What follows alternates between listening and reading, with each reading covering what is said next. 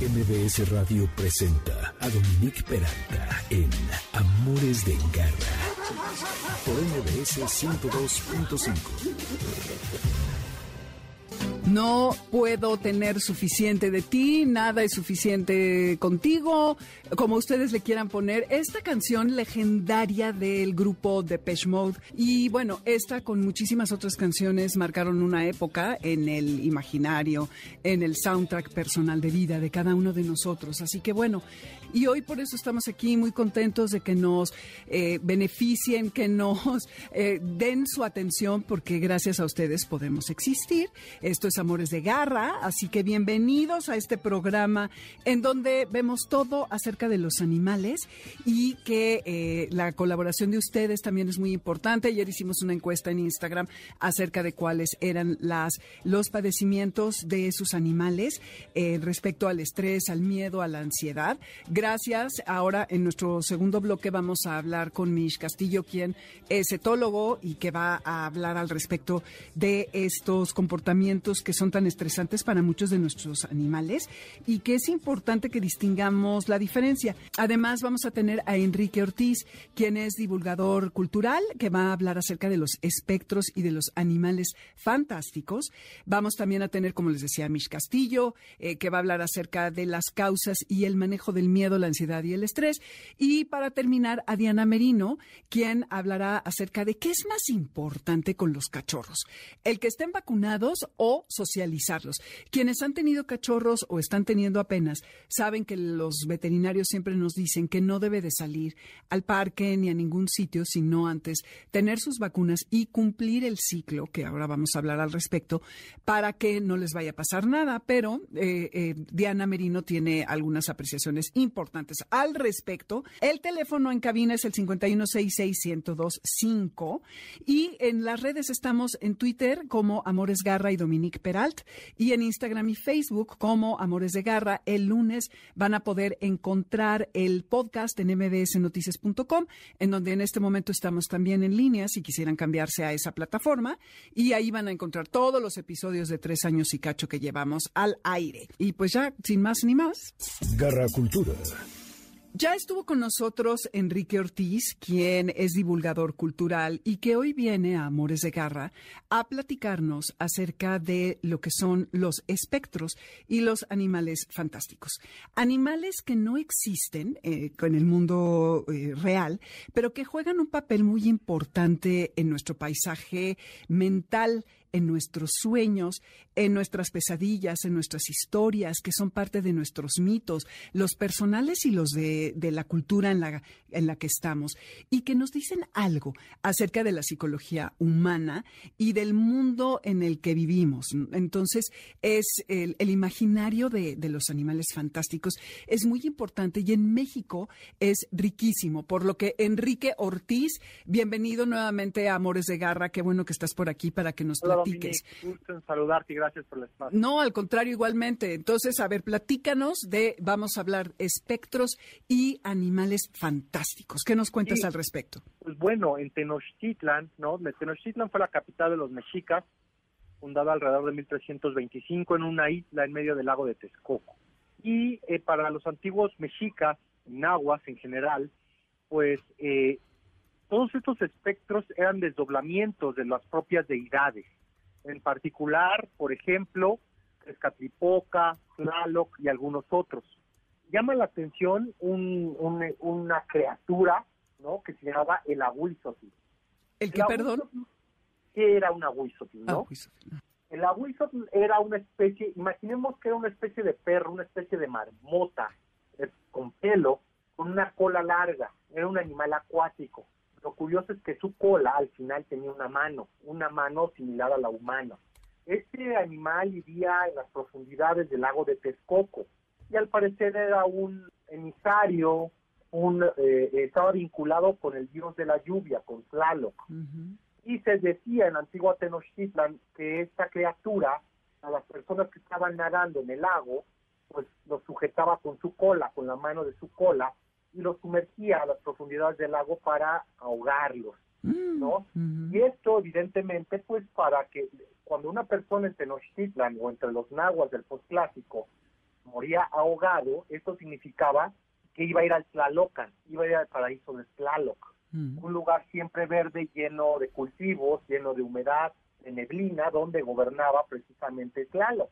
Entonces, de esta forma, pues eh, eh, ahí encontramos la vinculación, la asociación entre este Ahuizotl, entre el dios de la lluvia y entre el agua, ¿no? Y entre el más allá de estas personas que morían ahogadas, alcanzadas por un rayo o de alguna enfermedad eh, de la piel vinculada con el dios de la lluvia. Ok. ¿No? Ese, ese sería un animal, un, animal, una criatura muy temida en Tenochtitlan. Que era además el perro del agua, ¿no? Que le decían también. También le decían perro de agua, exactamente, sí, y, se asemejaba más como, reitero, a una marmota, ¿no? Sí. Era un animal, eh, pues, lacustre. Otro espectro, este es muy curioso, era una enanita llamada Cuitlapanton. Cuitlapanton. Esta enanita iba desnuda iba con el pelo largo, ¿no? Eh, esta, este espectro, más que una criatura pues sobrenatural, pues acosaba a los hombres, sobre todo en la noche. Eh, se decía que podía desaparecer y aparecer a voluntad. Y cuando, por ejemplo, había una reunión o algún viajero llegaba a la ciudad en la noche e iba a hacer del baño, ¿no? A un terreno baldío o cruzaba un terreno baldío, una chinampa, pues se le aparecía este personaje, ¿no? Imaginemos el susto pues que se podía dar pues la panto, ¿no? Una enanita de no más de un metro cuando estabas haciendo del baño, ¿no? ¡Ay, qué horror! Ha sido terrible. Y también existe otro espectro muy temido que se llamaba eh, hacha nocturna, ¿no? ¿Hacha nocturna? Hacha nocturna, nocturna. Ajá. Este espectro era un guerrero gigantesco, decapitado, Uf. que tenía las costillas abiertas y se mecían y se movían de un lado al otro como se escuchaba un rechinido como de madera vieja, ¿no? Este espectro pues no, no aparecía directamente en Tenochtitlan, sino en lo que era la Cuenca de México, en las poblaciones aledañas. Iba armado, ¿no? Con una macana, con lajas de obsidiana y con un escudo y cuando los viajeros iban de entrada a Tenochtitlan por la noche, escuchaban un rechinido como de madera, ¿no? Como de una puerta. Estas eran las costillas de este espectro, que era una representación o una advocación del propio Tezcatlipoca, el espejo humeante de obsidiana, un dios muy temido, el señor de los destinos en Tenochtitlan. Y pues eh, era de mal augurio encontrarse con esta, con esta, con este espectro, sin embargo, está la otra, la otra parte de la moneda en la cual los jóvenes guerreros decidían irlo a buscar. Lo iban a buscar para derrotarlo, combatían con él y cuando lograban quitarle el corazón del pecho entre las costillas, es cuando ese espectro muy alto caía derrotado. ok. Suena a los trabajos de Hércules, ¿no? Algo parecido. Eh, los jóvenes eh, eh, ansiaban demostrar su valor, ¿no? Claro. Su, valor, su arrojo en batalla, en combate, e iban y buscaban a este espectro. Cuando le quitaban el corazón, este espectro, bueno, se dice que el corazón lo envolvían en un lienzo de algodón y había de dos al otro día.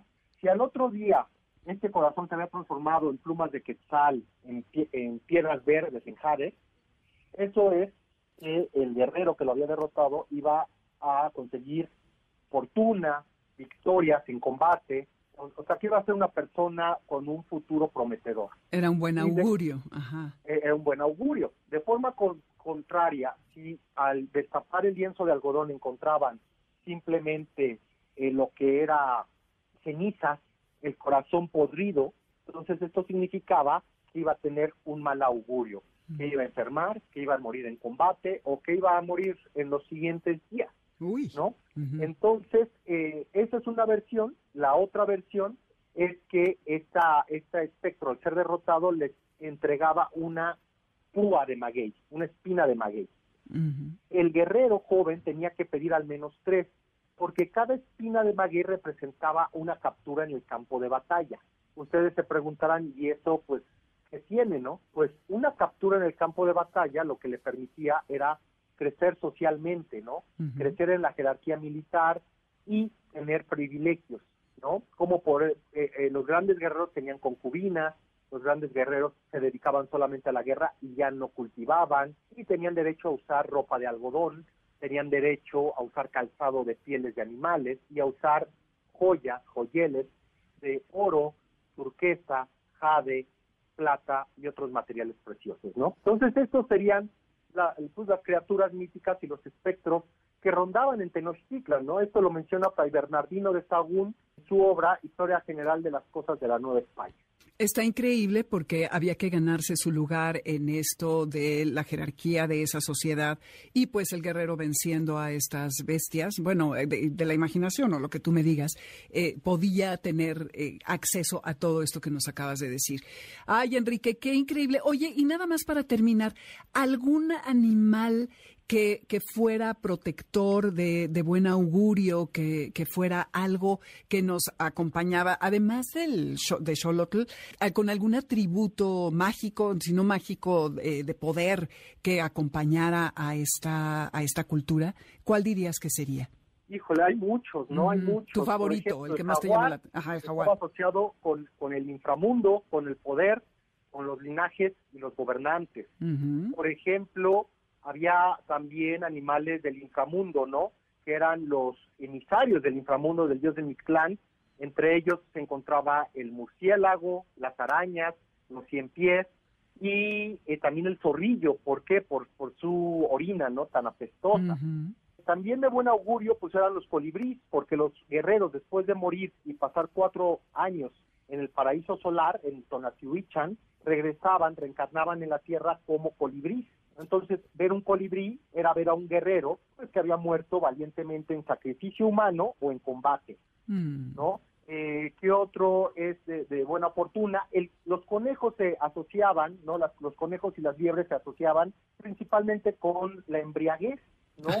se les asociaba con la embriaguez, pero también, por ejemplo, eh, las hormigas, ¿no? Las hormigas eran de mal agüero si de repente encontrabas en tu patio un hormiguero, sobre todo de hormigas rojas. Ándale. Entonces, eh, va variando, depende del contexto, va variando, eh, y evidentemente la serpiente emplumada siempre fue un símbolo de fertilidad, estuvo vinculado con Quetzalcoatl, ¿no? La representación de la deidad Quetzalcoatl, que para estos tiempos llevaba el nombre de Hecat Quetzalcoatl, y ya no era representado como en Teotihuacán, ¿no? Una gran serpiente con plumas, sino más bien como una deidad antropomorfa con una máscara bucal con forma de pico de pato, ¿no? Entonces es muy extenso todos los significados de los animales, pues en, en el mundo náhuatl algo que deberíamos de estudiar detenidamente porque es parte de nuestra cultura y tiene que ver con lo que somos, nuestros orígenes. Oye, nada más la última pregunta. ¿El murciélago y las arañas eran de buen o mal auguro? Digo, en el nuestro ya sé que es en nuestros tiempos, ¿no? Pero ¿qué, qué, qué, qué significado tenían? Eh, el murciélago estaba vinculado con la muerte. Estaba vinculado con el inframundo. ¿Pero te acompañaba o era que, señalaba que, ibas a morir? Pues realmente eh, era, pues bueno, era un animal asociado, no es la forma correcta de decirlo, asociado con el mm. inframundo. De la misma forma las arañas, ¿no? Estaban asociadas con el inframundo. Entonces, esto, pues bueno, no era, no era algo eh, agradable, ¿no? Encontrarse con murciélagos o arañas en ese momento, porque pues no era un buen augurio. Así es. Wow, pues cuánto significado y cuántas cosas tenemos que aprender, Enrique. Ven pronto para que sigamos hablando de ello. ¿A dónde te podría buscar la gente si quisiera seguir eh, aprendiendo contigo? Sí, me pueden encontrar en arroba cuauhtémoc-1521 en Twitter y en Instagram. Ahí encontrarán pues mucha información histórica, cultural eh, de nuestro país. Maravilloso, muchísimas gracias y eh, ven pronto y aquí estamos, eh, Garra Escuchas, espero que hayan anotado todos estos significados para que vayan formando su bestiario de nuestra cultura. Garra Tips. Pues me da muchísimo gusto eh, darle la bienvenida en cabina a Mish Castillo, que está aquí con nosotros. Mish, qué bueno que viniste. Muchas gracias por la invitación, Dominique. Al contrario, gracias a ti por estar por acá. Y pues fíjate que hicimos una encuesta en la cuenta de Amores de Garra en Instagram para preguntarle a la gente que cuáles serían las causas de miedo, de estrés y de ansiedad que sufrían sus perros. Pero antes que entremos en este eh, em, detalle de, lo que nos dijo la gente, quiero primero presentarte porque eh, Mish vino en otra ocasión, bueno, vino, lo hicimos vía telefónica porque estábamos en la pandemia. Entonces, contarles que tiene un diplomado en medicina y manejo de eh, félidos domésticos y silvestres de 2018 de la UAEH Cuenta con tres certificaciones en cannabis medicinal, incluyendo la certificación como Veterinary Cannabis Counselor, eh, asesor de cannabis veterinario, a cargo del Veterinary Cannabis Education and Consulting en Colorado, Estados Unidos, en 2021. Es cofundador y director de Vets, que es un programa orientado a la educación y divulgación sobre usos del cannabis medicinal en veterinaria desde 2019 y participó en el manejo, entrenamiento y modificación conductual de Mistli, la puma más de la Universidad de la UNAM. Y también es ponente y conferencista y autor acerca del cannabis medicinal, que es de lo que hablamos la vez pasada. Entonces, si te parece como para estructurarnos, hablemos primero de lo que sería el miedo, qué es la ansiedad y qué es el estrés, como para que tengamos claro la diferencia entre estos tres manifestaciones de comportamiento. Claro que sí. Miedo es una respuesta natural a cualquier cosa que parezca una amenaza a nuestra supervivencia o a nuestra integridad. Es completamente normal sentirlo y de hecho es una manera evolutivamente de defendernos a nosotros mismos. La ansiedad es una preocupación de que sucedan estos eventos que nos causan miedo o estrés. Y el problema sucede cuando esta ansiedad se vuelve crónica, porque entonces es un estado constante de ese temor de que algo va a pasar, cuando no hay estímulos que lo ameritan. Y por último, el estrés. El estrés es normal sentirlo, quiere decir que estamos tratando de adaptarnos a nuestro ambiente, pero llega un momento que cuando nos pasa el estrés crónico, se llama, técnicamente se llama distrés, en el que siempre estás en estrés y no puedes recuperar este equilibrio de tu cuerpo. Pero estrés crónico no significa que es una eh, conducta que permanece constante, o sea, que ya es, está enraizada en ti. Sí, es algo que nos ha pasado a muchos de nosotros desde la pandemia. Estamos preocupados todo el tiempo, nos sentimos muy ansiosos y esto causa un estado de desbalance en nuestros cuerpos. Ok, y el distrés es una condición ya más permanente. Exacto. El distrés es cuando ya perdimos ese equilibrio y, por ejemplo, ya tienes alguna enfermedad, como en seres humanos, lo que nos pasa, colitis nerviosa o cosas de ese estilo. Que a los animales también les llega a ocurrir. Correcto, a los animales también pueden afectar su salud este tipo de sentimientos o emociones. ¿Nos podrías dar un ejemplo de cada uno de los tres? ¿Cómo se podrían manifestar en, nuestros animales? Por ejemplo, miedo en un perro o en un gato. Parece, Garra, escuchas que es obvio, pero para que aprendamos a, separarlo y ahora nos vas a decir cómo podríamos, digo, tendríamos que tener un programa completo para esto, pero en los minutos que nos quedan. Entonces, ¿cuáles serían los ejemplos? Eh, un ejemplo de mm. miedo es, por ejemplo, cuando pues un gato y un perro se juntan y vemos que el gato se esponja, se trata de hacer así como gato de Halloween. Ajá, que se arquea. Exacto, se arquea. Y pues esa es una respuesta de miedo del gato, de este animal más grande quizá me quiera atacar. En perros puede ser eh, que bajan las orejas, se hacen chiquitos, se tratan, meten la cola entre las patas, se ven pues con miedo, espantados. Estos serían unos ejemplos de miedo. Ansiedad generalmente es más duradera, se ven preocupados todo el tiempo. Como eh, un ejemplo clarísimo es cuando nosotros eh, salimos de casa, dejamos a nuestra mascota sola en casa y se queda llore y llore y llore o mordiendo los muebles o todas estas son ejemplos de ansiedad en perros. Y en gatos es peculiar porque los gatos su ansiedad es más em, silenciosa o sutil.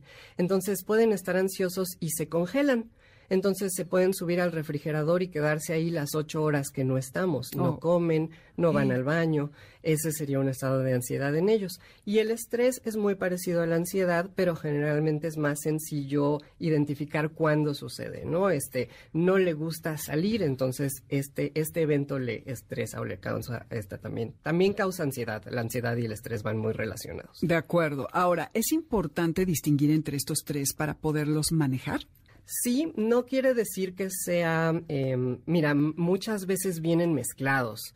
Entonces, generalmente el miedo es normal tener miedo si de repente algo truena, ¿no? Claro, como una tormenta eléctrica o cohetes. Como un ruido muy repentino Pero nosotros como personas sí sabemos, ah, está lloviendo, es una tormenta, no me pasa nada. O, ah, es 24 o 25 de diciembre y vienen los cohetes. Los perros y los gatos no saben esto, ellos nada más escuchan que las cosas truenan y es normal sentir miedo. Lo que no es normal es que cuando empieza a llover se empiecen a chillar o se vayan a esconder porque ya saben que vienen estos sonidos que les causan miedo. Eso es ansiedad. Ok. Uy, eh, te voy a decir algunas de las cosas que preocupan a las personas que ayer nos dijeron. La aspiradora, gente nueva.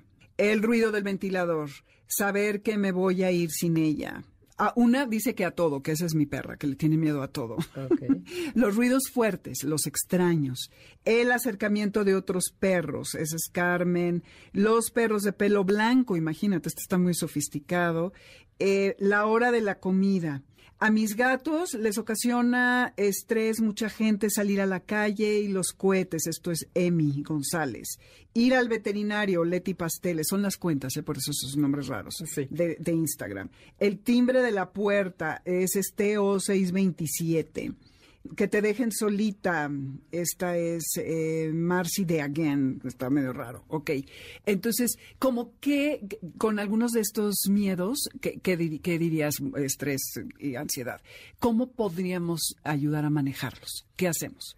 Casi todos los casos de estos problemas se originan en que a veces hay problemas de comunicación entre nosotros y nuestros animales y no sabemos a qué están reaccionando. Entonces, algo que sucede comúnmente es que, por ejemplo, cualquier ruido fuerte, la aspiradora, los truenos, la pirotecnia, a veces el mismo timbre, hace que ellos digan, ¿qué es eso? ¿Qué está pasando? Y se pueden poner nerviosos, miedosos y nosotros sin querer les reforzamos esa conducta porque le decimos, ay, ¿qué te pasó mi vida? No te espantes, ven, yo te abrazo y esto está recompensando la conducta.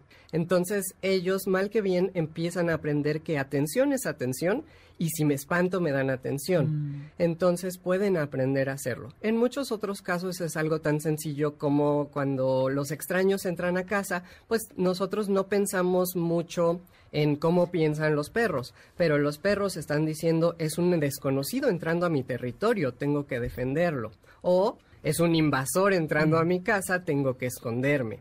Entonces, esos son pequeños detalles que simplemente tratando de hablar un poquito más del lenguaje perro o lenguaje gato podemos ayudar a que no estén sucediendo. Pero la realidad es que yo siempre recomiendo que acudan a un profesional de la conducta. Son siempre deben ser médicos veterinarios con especialidad en etología, quiere decir problemas de comportamiento, y ellos pueden darnos la mejor respuesta específica para nuestras mascotas. Así es, porque cada uno responde diferente. Ahora, esto creo que debiera ser cuando es algo extremo, ¿no? No algo que que se maneja como tranquilamente. Y justo te iba a hacer esas dos preguntas. En muchos lados, y he hablado con distintos etólogos, hay como dos tendencias según lo que observo. Una que dice que eh, justamente el abrazar cuando hay una tormenta eléctrica a tu perro y el hablarle cariñosamente como lo emulaste ahora, resulta en un reforzamiento del comportamiento. Pero hay quienes dicen que no, que eso ya es antiguo y que cómo es que le vas a reforzar. El animal está aterrado y necesita reafirmación. Entonces, ante una tormenta eh, eléctrica, cuando realmente un perro está apanicado, recomiendan cerrar las cortinas, llevarlo o que él encuentre un sitio donde se sienta seguro. ¿Tú de ninguna manera recomendarías abrazarlos? Se pueden utilizar alternativas, sí es muy reconfortante sentirse abrazado, pero ahí también añadimos el componente de atención. existen, por ejemplo, eh, unos chalequitos que se llaman como chalecos de tormenta. Que a mi perra le hacen lo que el viento a Juárez. ¿eh? A muchos perros no les sirven, así como hay gente que no le gusta que los abracen. Exacto. Pero hay otros a los que sí les ayuda. Y por eso es importante acudir a profesionales, porque, por ejemplo, yo que me dedico a cannabis medicinal, hemos visto que el CBD ayuda mucho durante esos episodios. Les relaja, les baja la ansiedad y entonces sí podemos apapacharlos porque están menos estresados y poquito a poco aprenden a irse relajando porque lo que los recompensa es la relajación, no el estrés. Sí, hay muchas tendencias, ya ves que cada quien aplica, igual también sucede en cannabis, cada quien aplica lo que ha conocido, su propia experiencia y lo que ha estudiado a nuestros casos clínicos.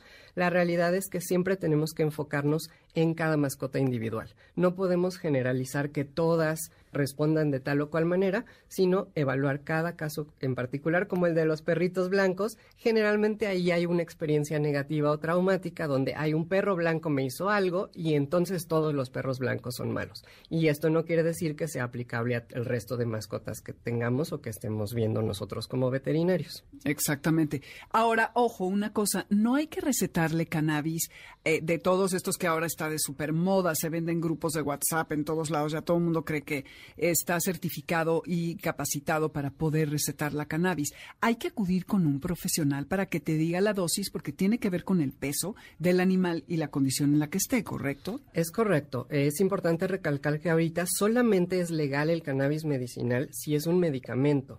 Casi todos los productos que vemos allá afuera son suplementos, son cosméticos o es la preparación que alguien hizo en su cocina. Exacto. Esos son productos que no están regulados en este momento y no sabemos qué contienen. Pueden contener de más, de menos. En otros países se ha encontrado que tienen hasta motor, aceite de motor de coche. Ah. Súper peligroso. Entonces, eso no. Recuerden, los medicamentos se adquieren en farmacias y deben llevar receta médica prescrita por un médico Entonces, Mish, lo tenemos que tratar como un medicamento, no como un suplemento. Correcto. Sí. E ir a, acudir con nuestro veterinario que nos recomienda un experto. De hecho, tú eres experto y por lo mismo, si quieren, lo, ahora nos das tus datos para que te puedan consultar. También creo que es importante no proyectar en nuestros animales lo que nosotros pensamos de, de sus eh, miedos, de, su, de lo que les provoca ansiedad y decir, ay, qué mi perra eh, ya siempre les cuento de Uma porque Uma la verdad es una inagotable fuente de anécdotas con respecto al miedo. Se cae, le estaba contando a, a, a Adriana ahorita que está ahorita pues los vientos. Tengo las ventanas abiertas en mi casa, se hace una corriente cruzada. Se mueve la puerta y ella está comiendo y se va abajo de la mesa. O sea, olvídate, ya no come, se va a esconder al vestidor, se cae la tapa de una olla y ya es eh, terror. O sea, esta perra realmente vive con miedo. Y yo descalifico ese miedo a veces y digo que, ay, qué ridículo es, eres una tarada, pero yo no sé lo que se siente tener miedo. Entonces hay que tratarlo con la seriedad que tiene, porque hay animales como ella que viven en constante estado de miedo y esto ya requiere de un profesional, ¿correcto? Correcto, así como hay personas introvertidas y extrovertidas, los que prefieren estar solos y los que quieren estar en la fiesta, así también son los animales. Hay animales que son muy temerosos y requieren ambientes muy tranquilos, como por ejemplo en tu casa con ventanas cerradas para que no se muevan las puertas y sí parece ser una exageración, pero ellos son mucho más perceptivos, ellos huelen más que nosotros, escuchan más que nosotros, sienten más que nosotros, ya ves que luego dicen es que ellos sienten los sismos antes de que suceda. A lo mejor sí es así, no lo sabemos. Entonces sí, tratar de no proyectar lo que nosotros pensamos o sentimos, no nos están manipulando, no nos están chantajeando, no lo hacen con esas intenciones, simplemente sienten estas emociones al igual que nosotros y no tienen o no conocemos que tengan una manera de racionalizarlo, como nosotros de, ah, está lloviendo, es una tormenta, no me pasa nada, estoy en mi casa. Exacto, sí. Sí, y bueno, igualmente, aquí nos compartieron ayer en la cuenta de Instagram de Amores de Garra las maneras en que lidiaban con estos eventos de estrés. Entonces, esconderse a donde el animalito quiera, em, no obligarla a convivir o obligarlo a convivir, que lo abraza y le muestra que no va a pasar nada y que le platican. Oye, ¿ponerles música tranquila sirve? La música sirve, incluso parece que ya hay algunos, por ejemplo, canales de YouTube que manejan ciertos ciertos tonos musicales o ciertos, creo que son megahertz de frecuencias, que están hechos según para eh, relajar a los perros y a los gatos. Hay canales para gatos, canales para perros, y me parece que sí hay un respaldo científico atrás de esos audios. Ok, e, eso está, es un buen recurso. Que cuando tocan la puerta, en vez de gritarle, lo, la abrazan y la acarician para que se calme. Esto podría ser más bien como sustituirlo con un refuerzo positivo de si toca la puerta, distraerla con, ven un premio y que asocie la tocada de la puerta con algo eh, agradable en lugar de algo que le cause miedo. Podría sí, se puede hacer Generalmente son ejercicios donde primero le eh, tratamos de enseñar a la mascota que ese estímulo, por ejemplo, tocar la puerta o el timbre, no es nada malo. Y a veces lo podemos hacer nosotros mismos, llegar y tocar el timbre y, ah, mira, llegó mi mamá, llegó mi papá. Mm. Y entonces empezamos a cambiar lo que ellos piensan, porque generalmente el timbre son extraños, son repartidores, cosas así. Y sí, siempre eh, se sugiere primero hacer un entrenamiento básico para que le puedas recompensar algo tan sencillo como sentarse, por ejemplo, o acostarse o irse a su lugar de seguridad. Sí es importante que ellos tengan un sitio donde se sientan seguros, entonces también se les puede entrenar, a veces son tapetes, a veces son transportadoras y todo eso es de gran utilidad. Ah, pues eso, eso está muy bien. me parece muy interesante todo lo que nos has dicho, Mish. Eh, ¿Dónde te podría encontrar las personas que te quisieran contactar para que les recomiendes algo de cannabis, para que les des tips etológicos que tienen que ver con el comportamiento para lidiar con estas emociones de las que hemos estado hablando, ansiedad, estrés y miedo? ¿A dónde te pueden conectar? ¿Tienes redes, tu teléfono? Sí, mira, eh, me pueden mandar un WhatsApp. Estoy en el 55 39 33 9597. También me pueden buscar en Facebook. Les doy el, que es justamente de cannabis y de la empresa. Es ICAN, I-C-A-N, VETS, de veterinarios pero abreviado, todo junto, ICAN VETS en Facebook. Y también me pueden escribir a mi correo que es mish, M-I-S-H, arroba ican.vet. Perfecto, pues muchísimas gracias. Espero vengas en otra ocasión este año para que sigamos platicando acerca de estos temas. Y pues bueno, Mish, muchísimas gracias. Nos vamos a ir rapidísimo a un corte. Esto es de las New Automatic Daffodils. Me encantan los nombres de los grupos. O sea, las Daffodils es Margarita, ¿no? Creo que son, los, eh, los dientes de león. Los dientes, gracias. Los dientes de león nuevos y automáticos que nos están cantando esto que se llama Fishes Eyes. Están en Amores de Garra. Yo soy Dominique Peralta. Y después del corte volvemos para hablar acerca de ¿Qué es más importante? Las dos cosas son muy importantes. En la socialización de los eh, cachorritos, si los debemos de sacar aunque no estén vacunados o es más importante socializarlos. Vamos a hablar con Diana Merino, así que no se vayan, regresamos. El lunes podrán eh, escuchar el podcast. Esto es el 102.5. Volvemos, no se vayan. Amores de guerra para los que amamos a los perros y a los gatos. En un momento regresamos, aquí en MBS 102.5.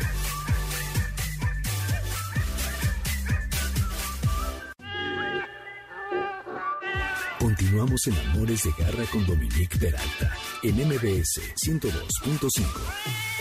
¿Sabes dónde está tu gato? Regresamos. MBS 102.5. Lenny Kravitz, claro que casi no necesita presentación, Always on the Run. Y bueno, quiero nada más hacer una corrección porque estaba mal la traducción. Daffodils es narcisos, no son dientes de león. Entonces, eh, ahí estábamos mal. Esto es Amores de Garra. Qué bueno que siguen con nosotros. Soy Dominique Peralta. Estamos en el 102.5. En Spotify encuentran la lista de la música que tenemos. Van a mi nombre y ahí van a encontrar la de Amores de Garra que tiene cientos de canciones y que nada que ver entre sí, pero tienen que ver con los temas que tratamos a veces. Hoy no necesariamente. El teléfono en cabina es el 5166125. Estamos en Twitter en Amores Garra y en Dominique Peralt y en Amores de Garra en Instagram y Facebook. El lunes vamos a tener el podcast y eh, eh, aquí estamos en vivo con ustedes. Manada de Garra. Hay un tema que creo que puede ser un poquito controversial en el sentido de que lo que sabemos es que los cachorros no deben de salir hasta que tengan sus vacunas completas. Pero ¿qué pasa con la socialización? Pues la, eh, la doctora Diana Merino, que es etóloga clínica, nos va a decir eh, ahora justamente acerca de esto. Ella estuvo en la Facultad de Estudios Superiores Cuautitlán, es médica veterinaria zootecnista. Y es que siempre todos son médicos veterinarios o tecnistas, ya no sé si debiera decirlo, es obvio, ¿verdad? Pues si son veterinarios. Tiene una maestría en ciencias en el área de medicina de comportamiento, etología clínica en pequeñas especies. Está en proceso de recertificación, no lo he actualizado contigo, Diana, a lo mejor ya lo lograste. Académica de licenciaturas y posgrado en la carrera de, médico veterinario zootecnista y es fundadora de Medicova, que es medicina del comportamiento y bienestar animal. Además de que está con nosotros por segunda vez, porque la anterior hablamos acerca de la microbiota en los animales, que es algo que está de moda hoy en día para los humanos y que también tiene que ver eh, con los animales, evidentemente la flora intestinal y cómo esto incide en el comportamiento.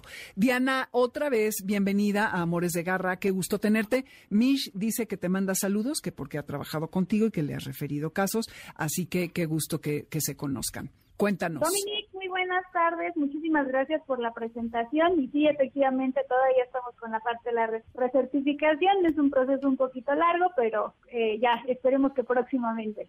Muchísimas gracias por recibirme. Al contrario, gracias a ti. Oye, y entonces, a ver, cuéntanos, porque es una cosa como de no salgas de tu casa hasta que tu, tu perrito o gatito no tengan completas sus vacunas. Entonces, ¿cuál es tu postura y cuál sería tu recomendación? Claro que sí. Mira, en este caso, eh, desafortunadamente en México existen muchos perritos en situación de calle, los cuales no están vacunados, o perros que eh, algunas personas pues les permiten salir de forma libre a la calle y pues que tampoco tenemos esa regulación discreta. Esta es la razón principal por las cuales la mayoría de los médicos veterinarios decimos, oye, no pongas a tu cachorro en el piso, porque no sabemos pues cuántos agentes infecciosos puedes encontrar ahí. Desafortunadamente, un cachorro termina eh, de vacunarse en promedio entre los cuatro y los cuatro meses y medio, pero el proceso de socialización en donde ellos tienen que estar expuestos al medio ambiente, a otros perros, a otras personas, para poder conocer y desarrollar todas sus habilidades de comunicación y de convivencia, también termina el promedio de cuatro a cinco meses de edad, de la raza. Entonces tenemos como esta eh, parte empalmada. Y bueno, pues actualmente muchos médicos veterinarios ya se están actualizando en cómo podemos nosotros evitar que los perros estén en aislamiento total durante su periodo sociable. ¿Por qué? Porque desafortunadamente aislarlos durante su edad juvenil lo que va a generar es que cuando sean grandes tienen una gran cantidad de miedos hacia diferentes situaciones ya sea personas, ya sea objetos, lugares, perros o todo lo anterior. Son perros que dentro de casa son fenomenales, son adorables, pero que cuando salen se transforman. Y entonces las personas dicen, pero es que no entiendo, ¿por qué es así si lo queremos tanto? Bueno, lo que pasó fue que lo aislamos durante el periodo más importante de su desarrollo sensorial y pues cuando ya salimos y nos permiten la, la salida por parte del veterinario, pues ese, ese proceso de aprendizaje ya prácticamente se cerró. Entonces, ¿qué es lo que tenemos que hacer nosotros? Bueno, pues buscar estrategias en las cuales nosotros tengamos una buena vacunación con nuestros cachorros, pero que también tengan un periodo de socialización adecuado para que cuando nuestros perros sean grandes no tengan tantos problemas de conducta. Exactamente, porque tengo entendido que el periodo de socialización en perros es de 3 a 12 semanas y es similar en gatos, ¿correcto? En el caso de los perros va a ser dependiendo de la raza. De la raza. Las razas pequeñas van a terminar su periodo de aprendizaje social o por lo menos el porcentaje mayor alrededor de los cuatro meses. Las razas gigantes pueden terminarlo alrededor de los seis meses. Eh, depende mucho de, del tamaño, el desarrollo neurológico es más tardío. Ahora bien, en el caso de los gatos es mucho más pequeño, estamos hablando no de meses, sino de semanas. Un gato alrededor de las ocho semanas prácticamente ya terminó su desarrollo social, en cuanto a su desarrollo social, así que es importante trabajarlos en edades mucho más tempranas. Oye, y además con los gatos, Diana, es bien importante porque justo en esa ventana de oportunidad es cuando los puedes enseñar a que vayan en el coche sin miedo, en una transportadora, les puedes poner una correa, los puedes llevar al veterinario, los puedes incluso sacar a alguna caminata. Yo en Instagram he visto un gato que sale a hacer senderismo, imagínate, lo cual me sorprende muchísimo, pero estamos acostumbrados a que los gatos están siempre en casa. Creo que en el caso de los gatos es muchísimo más importante porque su experiencia en el mundo es muy distinta, pero también con los perros su experiencia en el mundo hará que cosas que nosotros damos por hecho le, le causen miedo, como tú decías. Ahora, tú hablas de que los veterinarios se han actualizado para que los cachorritos ya puedan estar sin las vacunas de una manera segura. ¿Cuáles serían tus recomendaciones para quienes tienen cachorros en este momento? La primera recomendación es la edad a la cual lo deben de adquirir. Eviten adquirir cachorros de menos de dos meses de edad. Esto es bien importante. ¿Por qué? Porque ellos necesitan estar con su mamá al menos mm. hasta este periodo de edad para que enseñe lenguaje canino, autocontrol y otras muchas cosas que podemos este, platicar en otra entrevista. Pero es muy importante que rechacen adquirir cachorros de menos de dos meses, ya sea por venta, por crianza este, en casa, pero un animal muy joven también va a tener problemas de aprendizaje.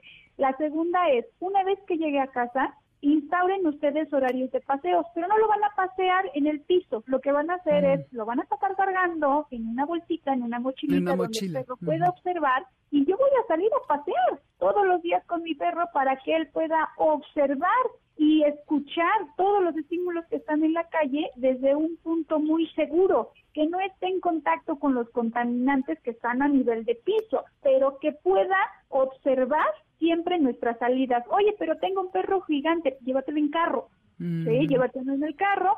Si ¿Pero lo bajas en, el parque? Por ejemplo, aunque, vayas en el en el auto, que vaya a pasear. Ajá. Ahora bien, ah, este, por ejemplo, los perros de raza grande o de raza gigante, es muy importante, llévenlos a pasear enfrente de un kinder, por ejemplo, que conozcan niños, que los niños les den premios, para que el perro asocie que los niños son buena onda, que aprenda que las personas son eh, agradables, inclusive esas cositas escandalosas que corren sin control llamadas niños y que no tiene por qué tenerle miedo, ¿sí me explico?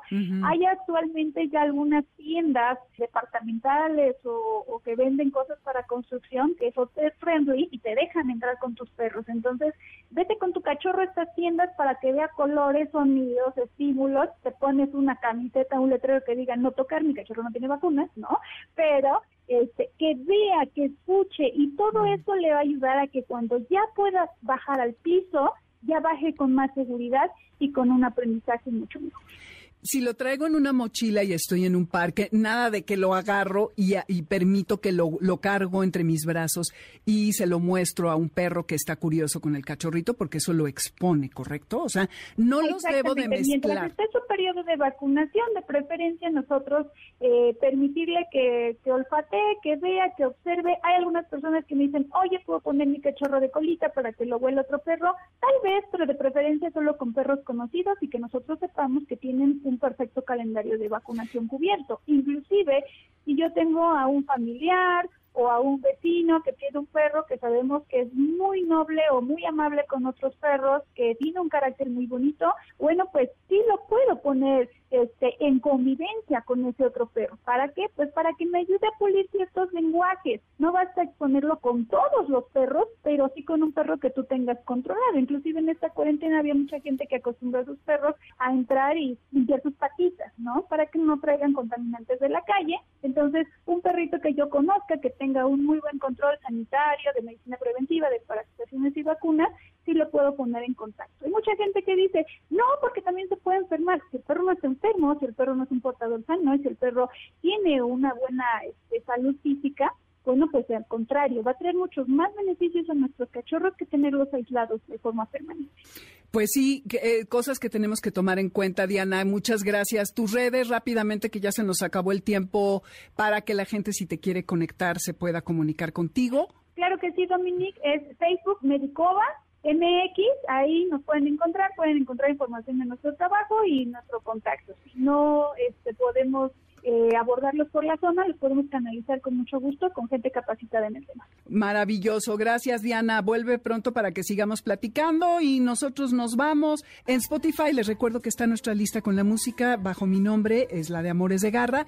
Y en nombre de la manada de Amores de Garra los saludamos Alberto Aldama, Felipe Rico, Karen Pérez, Moisés Salcedo, Adriana Pineda y Luis Morín en los controles. Nos escuchamos el martes con Exa, el jueves con Pontón y el próximo sábado estaremos de 2 a 3 de la tarde y quédense que viene líneas sonoras con Carlos Carranza. Gracias. Yo soy Dominique Peralta. Esto fue Amores de Garra. Ahí se ven y gracias por privilegiarnos con su atención, que por ustedes existimos. Ahí se ven. Adiós.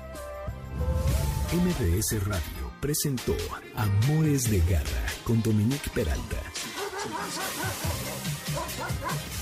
Te esperamos el siguiente sábado a las 2 de la tarde por MBS 102.5.